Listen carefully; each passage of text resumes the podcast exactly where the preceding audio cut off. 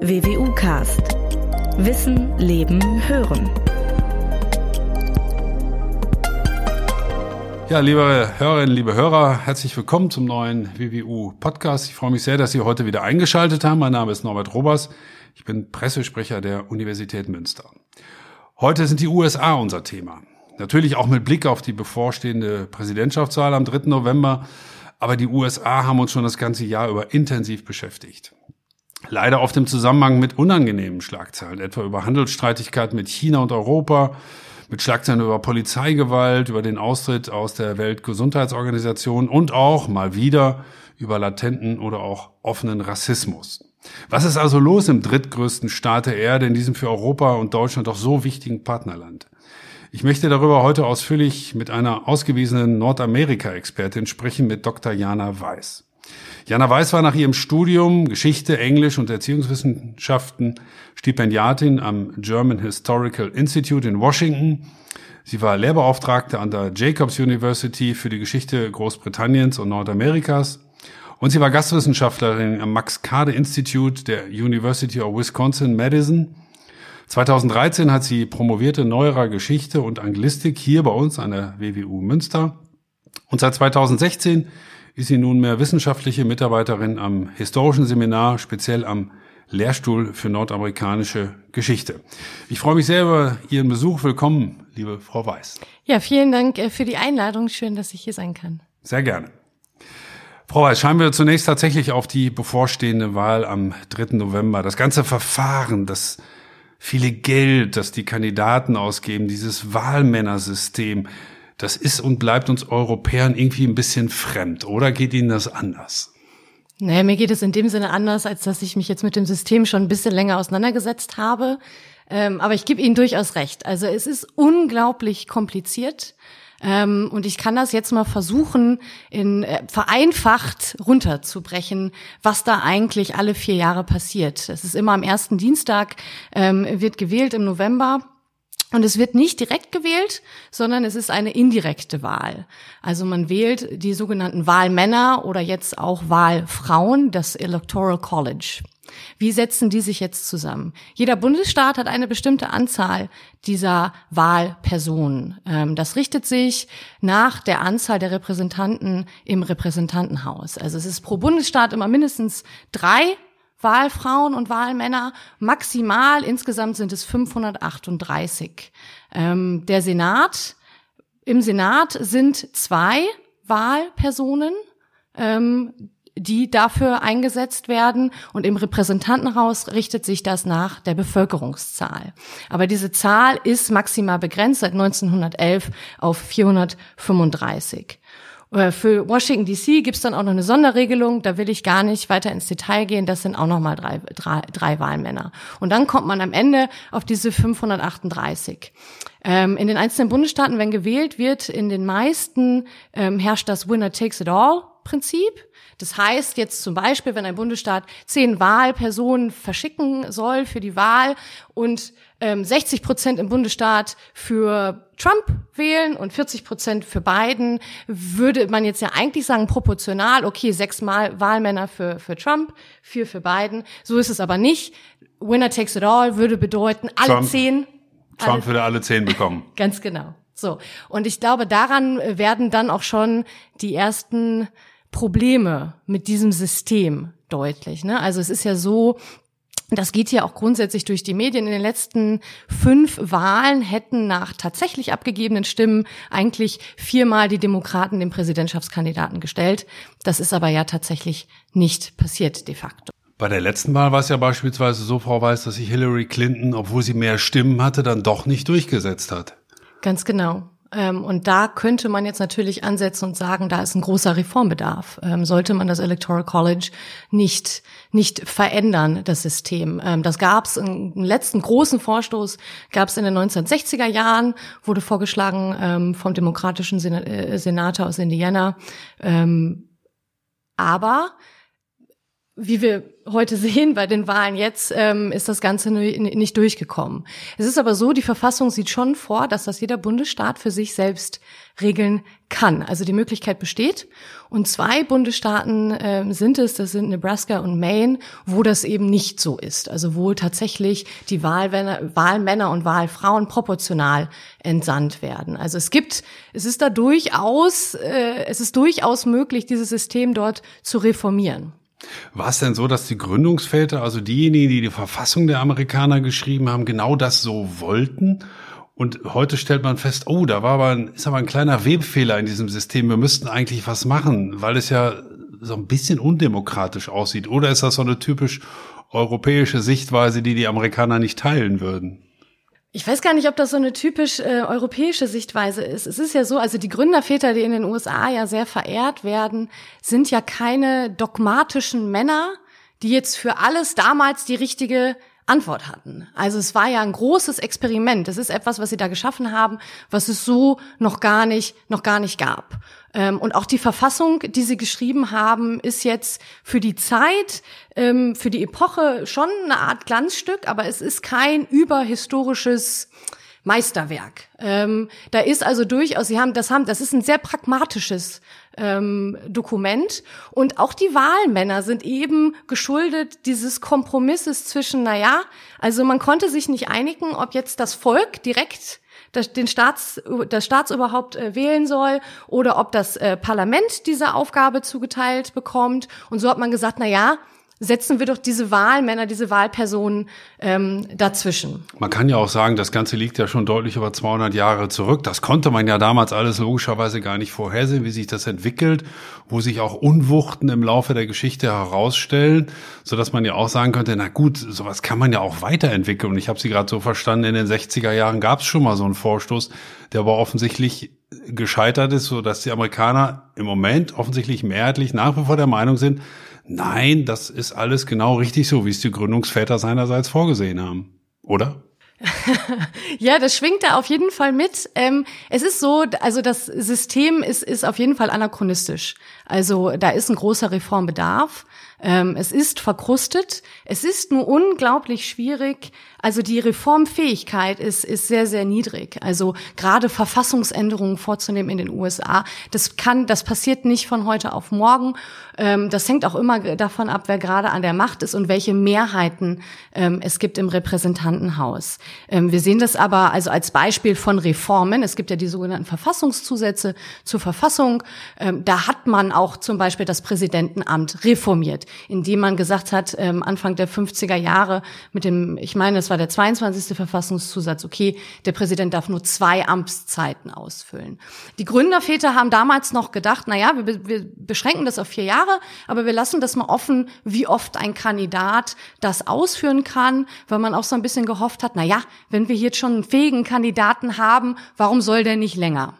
So, dass das nicht mehr so ins 20. oder 21. Jahrhundert passt, ähm, das sieht man dann an dem 22. Verfassungszusatz oder der 25. Verfassungszusatz. Der regelt, was passiert eigentlich, wenn der Präsident amtsunfähig ist? Ähm, rückt dann der, dann rückt ja der Vizepräsident nach. Ähm, also was, beispielsweise wegen Krankheit oder? Genau. Oder mhm. auch wenn er stirbt, was passiert dann, ne? dass das einfach auch klar geregelt ist. Auch das steht jetzt in der Verfassung, so wie sie die Gründerväter geschrieben haben, erstmal noch gar nicht drin. Ähm, die Verfassung lässt also noch viel Raum zum, zum Nachjustieren, der dann aber leider aufgrund politischer Differenzen nicht immer unbedingt direkt gefüllt wurde. Apropos politische Differenzen, das scheint ja auch in dem System zu liegen. Auch da komme ich wieder auf die Wahrnehmung, die mir zumindest manchmal so durch den Kopf steht. Das ist mir ein bisschen fremd, dass das System offensichtlich nur zwei große Parteien zulässt. Da gibt's halt die Republikaner und die Demokraten. Wir kennen das bei uns ganz anders haben natürlich auch mit den Unwuchten zu kämpfen, vor allem mit den Schwierigkeiten, manchmal Koalitionen zu bilden, aber das bietet halt ein großes Spektrum an Varianten und so weiter, während man sich in, den USA halt, ich sag's jetzt mal anders, zwischen Schwarz und Weiß entscheiden muss, Republikaner oder Demokraten.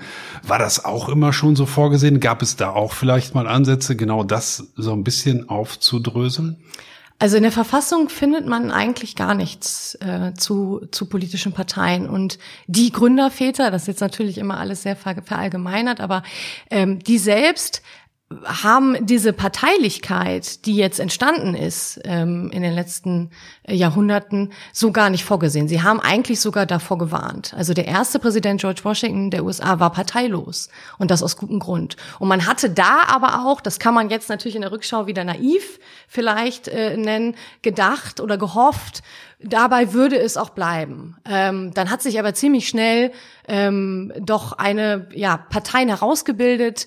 Ähm, die Federalist haben den zweiten Präsidenten gestellt und dann haben die, hat die damals, die hieß so Demokratisch-Republikanische Partei, ähm, als Vorläufer der Demokraten heute, so kann man sagen, haben dann die nächsten Präsidenten gestellt. Und das Parteiensystem, so wie wir es heute kennen, da gab es aber auch noch Splittergruppen. Also das war nicht von vornherein klar, dass sich das so entwickelt.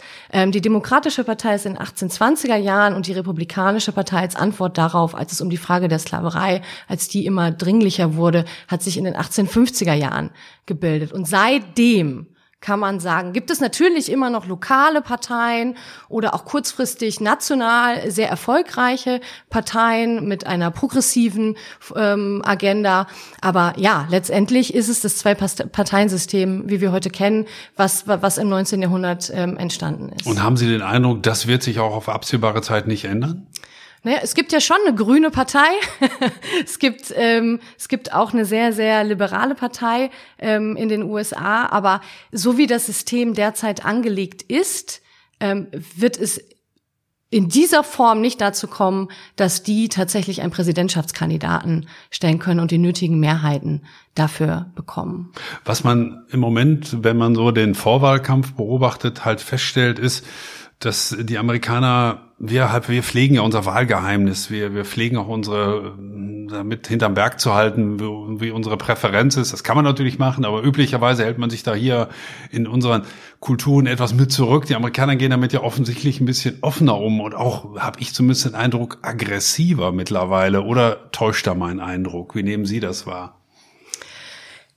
Ja, also dieses Zwei-Parteien-System täuscht eine gewisse Stabilität und eine, und eine Polarisierung anhand von diesen beiden Parteien auch vielleicht äh, vor. Also eigentlich, wenn man mal genauer hinschaut, sieht man, ähm, dass mindestens drei, drei Parteien entstanden sind. Also einmal die Republikaner als Partei, dann die Demokraten als Partei, die vor allen Dingen ähm, für, für ethnische Minderheiten stehen und als dritte Partei so eine konservativ, nationalistisch ähm, weiße Gruppierung. Und entlang und da sind ganz klare Grenzen gesetzt und und das ist sicherlich etwas, was uns Europäer erstmal ja vielleicht ähm, aufhorchen lässt, was auch gerade die Aggressivität betrifft.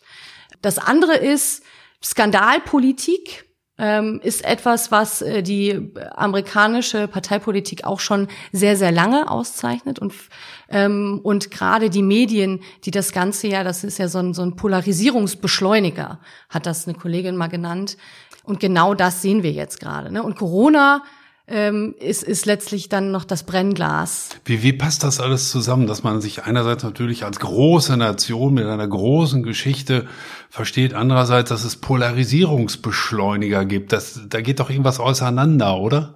Naja, es ist eben eine große Nation und äh, ich glaube, auch da hat man dann ein historisch verklärtes Bild, wenn man von Anfang an davon ausgeht, dass diese Nation oder auch die Kolonien von Anfang an homogen waren. Also wir haben eine große Vielfalt, eine große Pluralität, sei das jetzt ethnisch, religiös, kulturell, ähm, die der gegenübersteht auch eine gewisse Intoleranz und eine Unterdrückung. Ja, also wir haben die amerikanische Revolution ähm, hinterlässt ein höchst widersprüchliches Erbe zwischen einem Demokratieverständnis, also ein unfertiges Staatswesen irgendwie, aber schon ein Demokratieverständnis, das Freiheit verspricht für die einen, vor allen Dingen für die Weißen, für die anderen aber Unterdrückung bedeutet. Ja, also das fängt da da schon an zu bröckeln. Also diese Einheit, die heute immer wieder rhetorisch heraufbeschworen wird, hat es so in dieser Tiefe nie gegeben.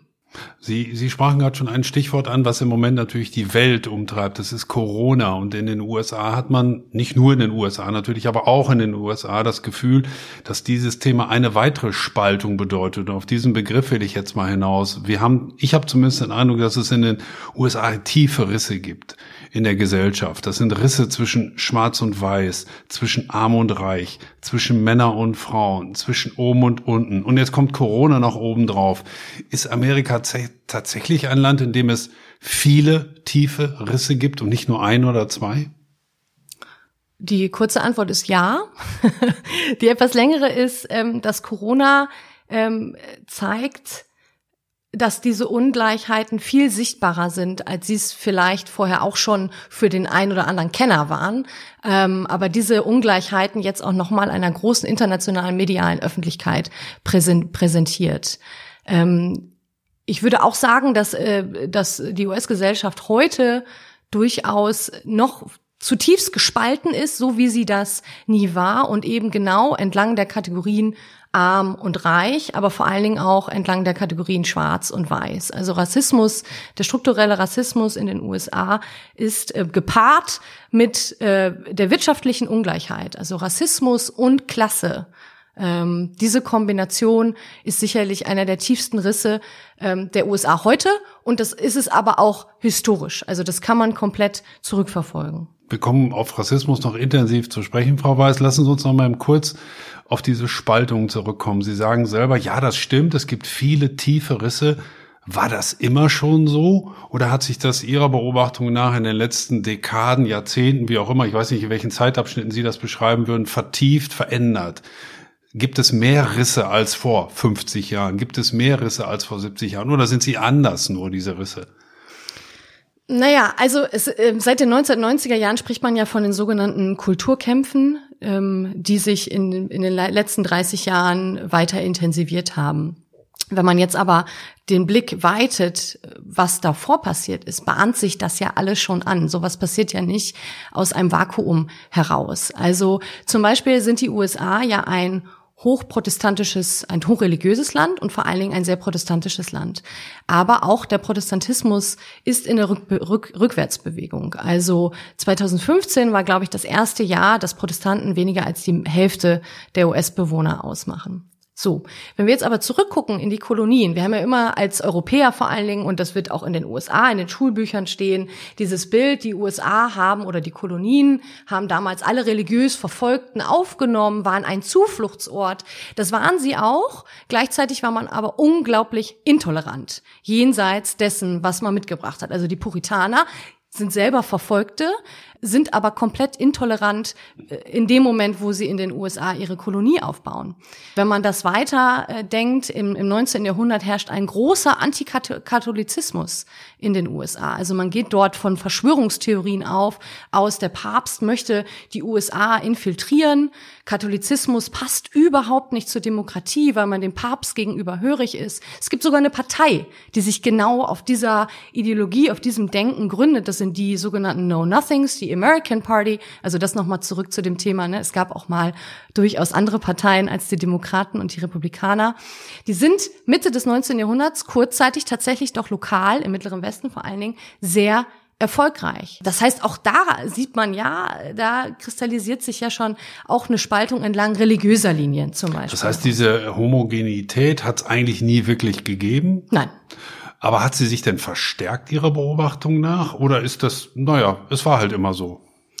Naja, es ist ja, in den USA spricht man ja von der sogenannten WASP-Homogenität, ähm, also White Anglo-Saxon Protestant, die genau, ne, das ähm, ist ja das, was ich eben gerade auch ansprach, dass wir diese Gruppe haben, diese konservativ-nationalistische weiße Gruppe, die weiße Hegemonie, die sich jetzt angegriffen fühlt. Ähm, und das kann man auch sehen in, an einer demografischen ähm, Transformation. Also Weiße haben bis in die 1960er Jahre 90 Prozent der USA ausgemacht. Ähm, heute ist das Ganze auf 60 Prozent gefallen und bis 2040 werden die Weißen eine ethnische Minderheit in den USA sein. Und da, das geht natürlich, das schürt Ängste vom Verlust der Identität. Und das ist auch die dominante Identität und das, das dominante Fortschrittsnarrativ, was in den Geschichtsbüchern gerne immer wieder oder was auch in der Öffentlichkeit immer wieder perpetuiert wird und was wir als Historiker natürlich versuchen aufzubrechen und ein bisschen nuancierter darzustellen. Gab es einen Präsidenten, nein, ich will die Frage anders anfangen, müsste es da nicht eine vorrangige Aufgabe eines Präsidenten sein, gleich welcher Partei er angehört, diese Spaltung zu überwinden? Oder ist das auch wieder im System praktisch angelegt, naja, ich bin halt ein republikanischer Präsident, also kümmere ich mich vor allem um meine Klientel. Nein, ich bin demokratischer Präsident, ich kümmere mich nur um meine Klientel. Wir kennen unseren Bundespräsidenten bei der Unterschiedlichkeit der Ämter, das ist mir schon klar, ja immer jemand, der sich als versteht als Präsident der Deutschen. Bei den Amerikanern scheint das anders zu sein, oder? Der US-Präsident ist sich erstmal seiner eigenen Klientel gegenüber verpflichtet und dann auch vielleicht noch allen gegenüber. Oder gibt es in der Geschichte schon Präsidenten, die gesagt haben, wir sind ein zutiefst gespaltenes Land und es ist meine Aufgabe, das zu überwinden? Mhm. Also dieses Heraufbeschwören der Krise, und auch dieser Spaltung ist etwas, was Präsidenten immer mal wieder gerne gemacht haben, um zu sagen, jetzt ist aber die Zeit gekommen, um gemeinsam äußeren Feinden oder meinetwegen auch inneren Krisen wie Wirtschaftskrisen entgegenzutreten.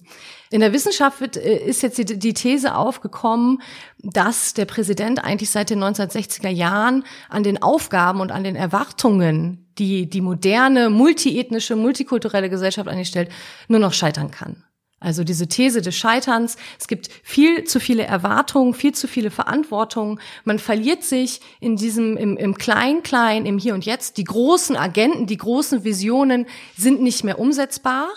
Gleichzeitig ist es aber so, dass während der Kongress, das kriegen wir hier in Europa ja auch immer wieder mit, wenn es da mal so eine Blockade gibt, dass der Kongress eigentlich handlungsunfähiger geworden ist und der Präsident imperialer. Also wir haben ja hier immer die Vorstellung, der Präsident kann per Executive Order alles umändern und uh, über den Haufen schmeißen. Ganz so viel Macht hat er da nicht, aber er hat auf jeden Fall einen Machtzuwachs bekommen. Und dadurch sind aber gleichzeitig eben diese Erwartungen an ihn immens gestiegen. Das merkte man ja unter anderem auch bei Barack Obama, der natürlich vor allem aufgrund seiner Hautfarbe ja auch überhäuft wurde mit entsprechenden Erwartungen.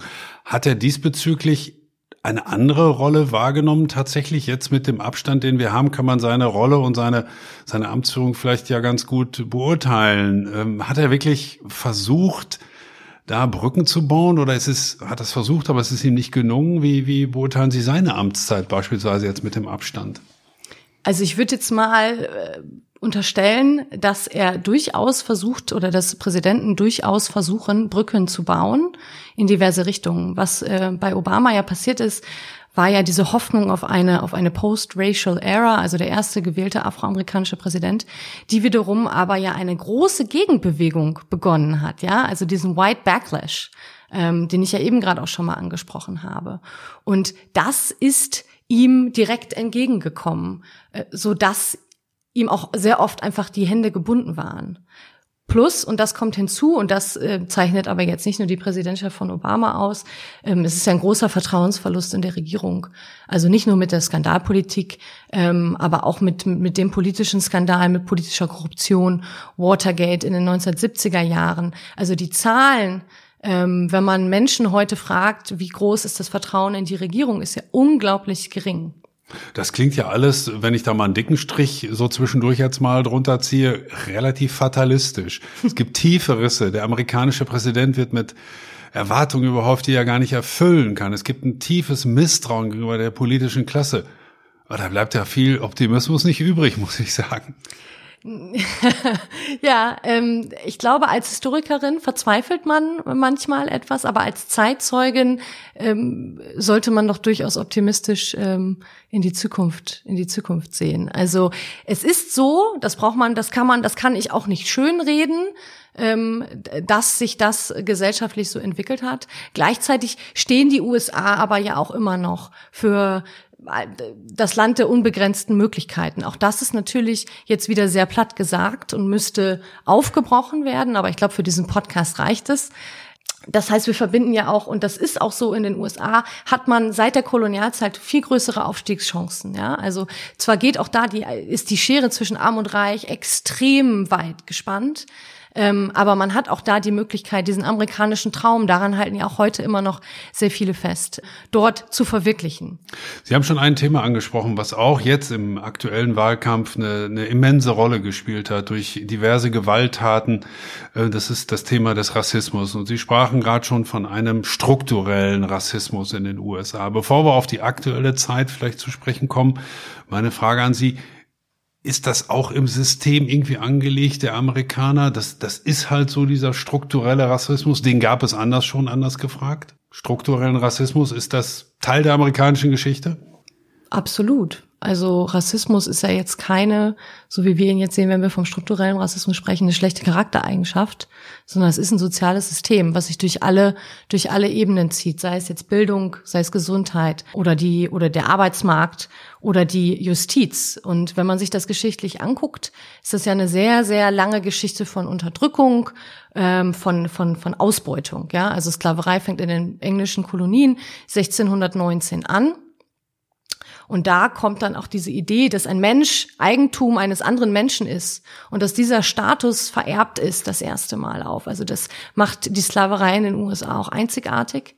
Die wird dann abgeschafft, aber mit dieser Abschaffung darauf folgen nochmal 100 Jahre legale Diskriminierung, ähm, politische Entmündigung, wirtschaftliche Ausbeutung durch, äh, durch ein System, in, wir sprechen vom Jim Crow-System in den Südstaaten, also wo ganz klar lokale Gesetze ähm, einschränken, wo diese ehemaligen Sklaven leben können, wo sie arbeiten können, ob sie überhaupt reisen können. Also das ist vergleichbar mit dem Apartheid-System Südafrikas. So, und jetzt, das wäre dann jetzt wieder dieser Fortschrittsnarrativ, äh, würde man jetzt sagen, na ja, aber jetzt kommt die Bürgerrechtsbewegung, jetzt haben wir das ja alles beendet. In den 1960er Jahren wurden ja Gesetze erlassen, also 1964 das Gesetz, was die Rassentrennung in öffentlichen Räumen ähm, verbietet und die Diskriminierung am Arbeitsplatz, dann 1965, was äh, die Wahlen und die Registrierung im Süden ähm, unter Bundesaufsicht stellt. Und seitdem ist auch eine Menge Gutes passiert.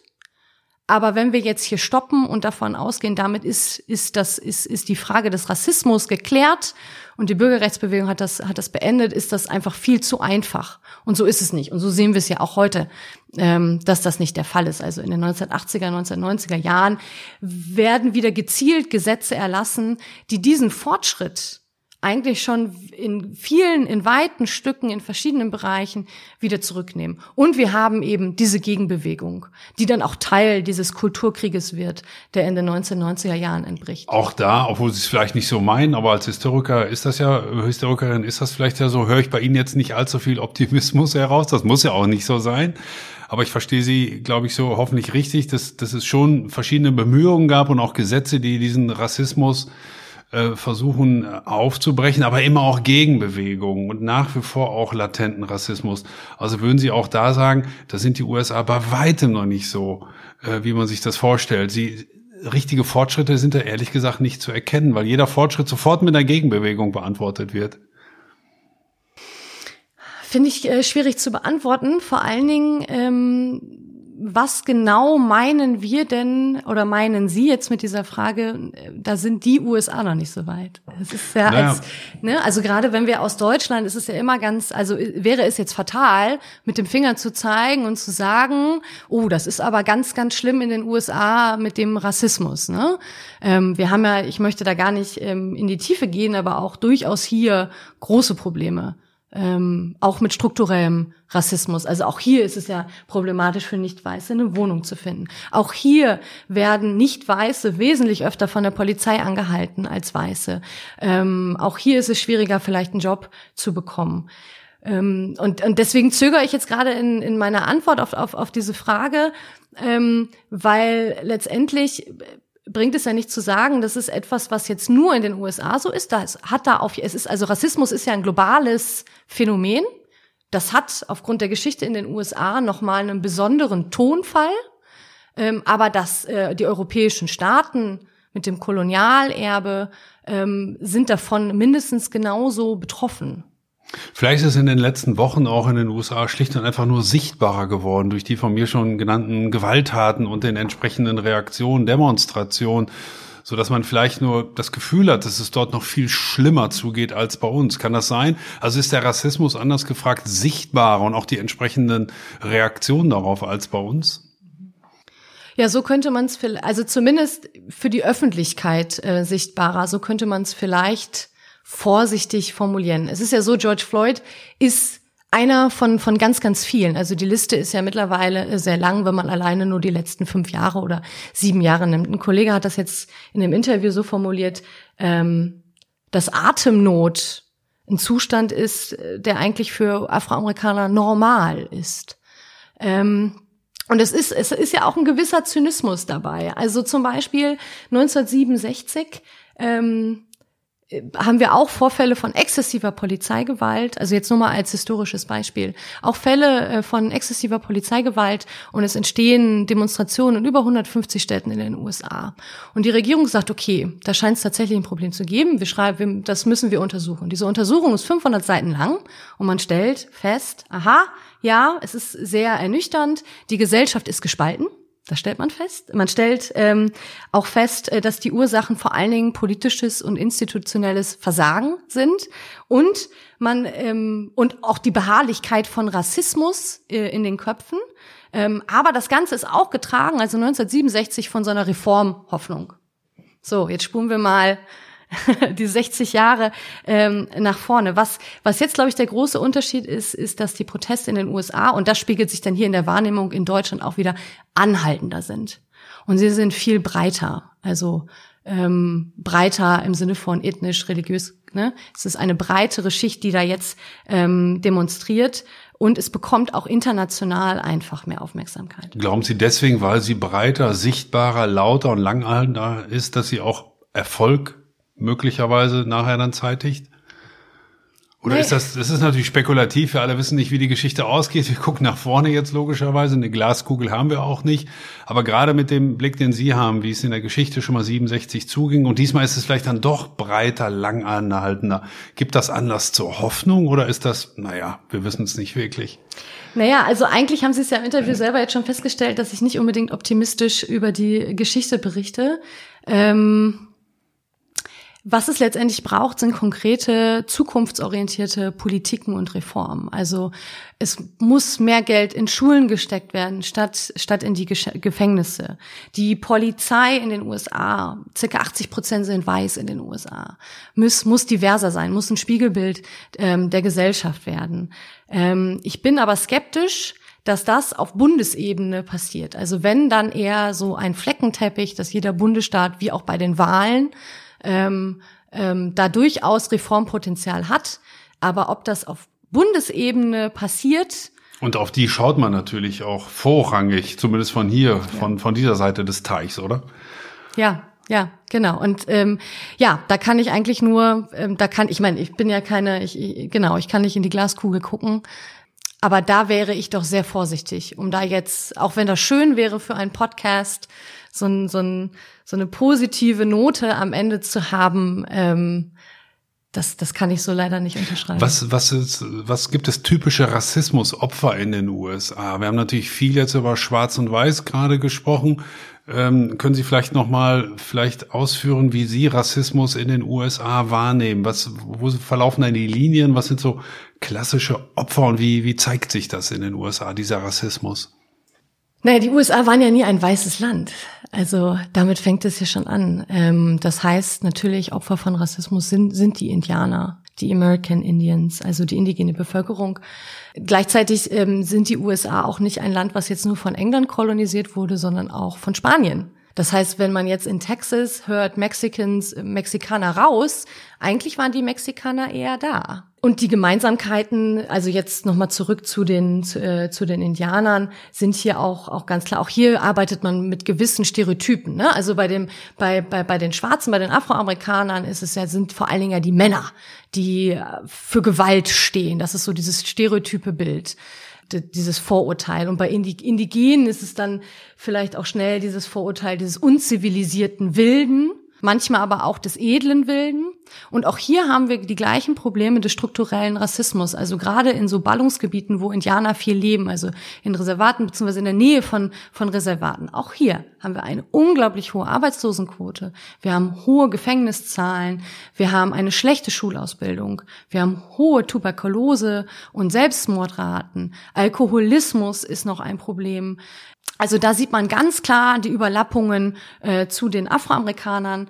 Was ein Unterschied vielleicht äh, hier ist, ist, dass äh, die Indigenen, da setzt ja auch die Red Power Bewegung im Zuge dieser Bürgerrechtsbewegung in den 60er, 70er Jahren ein, ist, dass es hier mehr um Souveränität und Vertragsrechte geht. Da geht es gar nicht so sehr um Bürgerrechte. Da geht es vor allen Dingen um Souveränität und Vertragsrechte. Das ist vielleicht einer der Unterschiede. Aber, aber unterm Strich werden sie genauso in diesen stereotypischen Vorurteilen äh, viel wahrgenommen.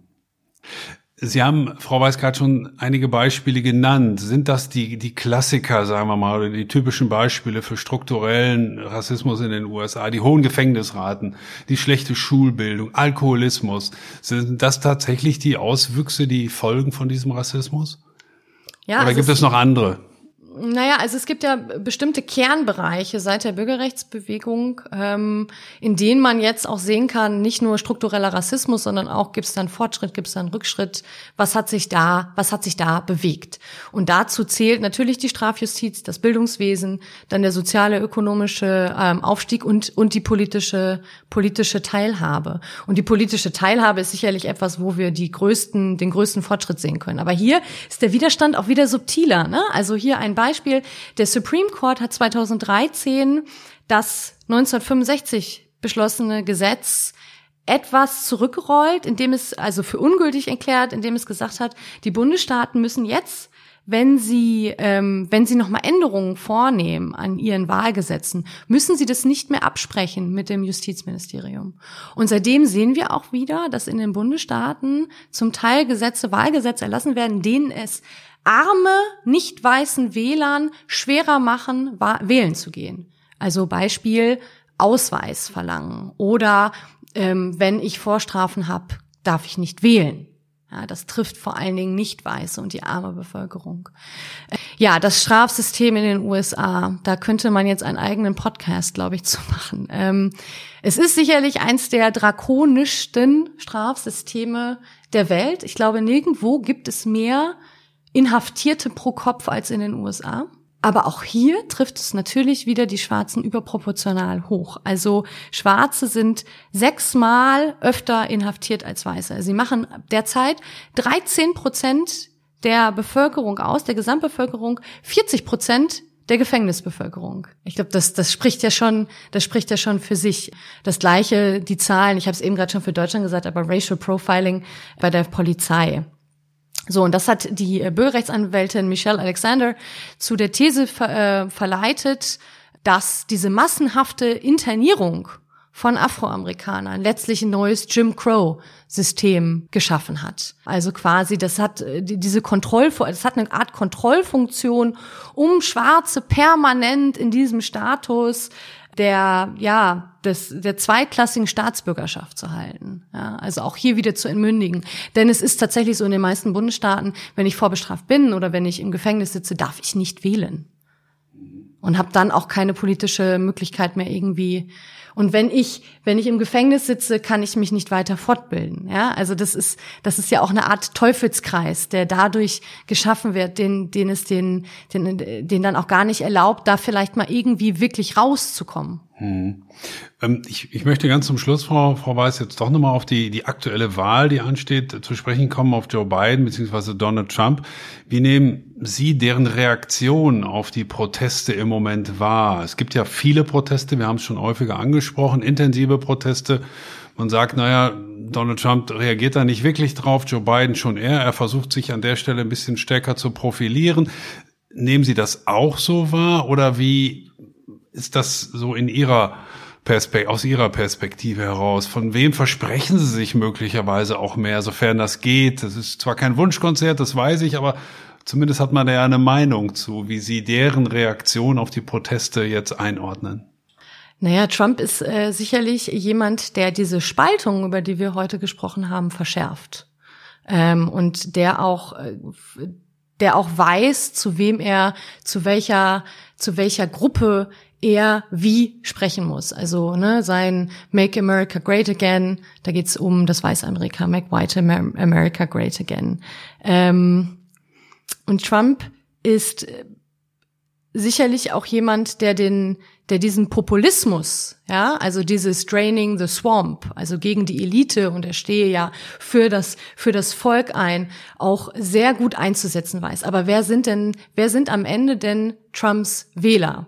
Natürlich wird es den einen oder anderen Schwarzen geben, der für Trump stimmen wird.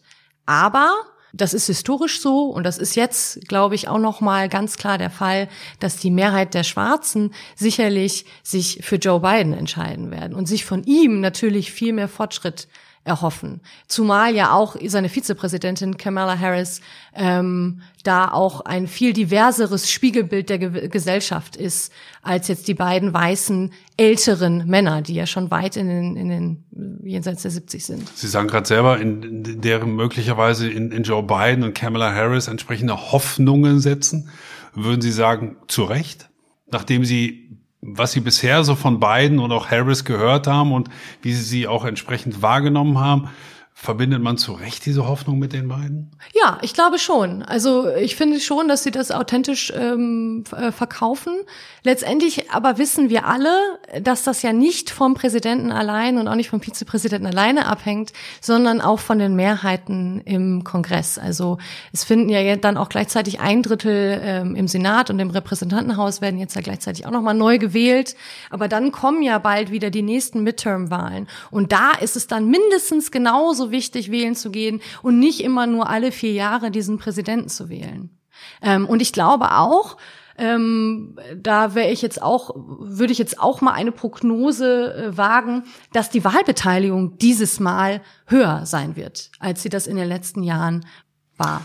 Die Wahlbeteiligung wird höher sein, prognostiziert Jana Weiß. Äh, liebe Hörer, wir alle merken, dass die amerikanischen Wahlen immer für uns schon von großem Interesse waren. In diesem Jahr scheinen sie von besonders großem Interesse zu sein. Und wir haben heute einen sehr interessanten, einen vor allem historisch geprägten Einblick in die Geschichte der USA und die Geschichte des Rassismus, aber bis in die heutige Zeit bekommen. Das war nicht nur lehrreich, sondern auch sehr interessant. Und dafür danke ich Ihnen sehr, liebe Frau Weiß. Ja, vielen Dank. Es war sehr nett.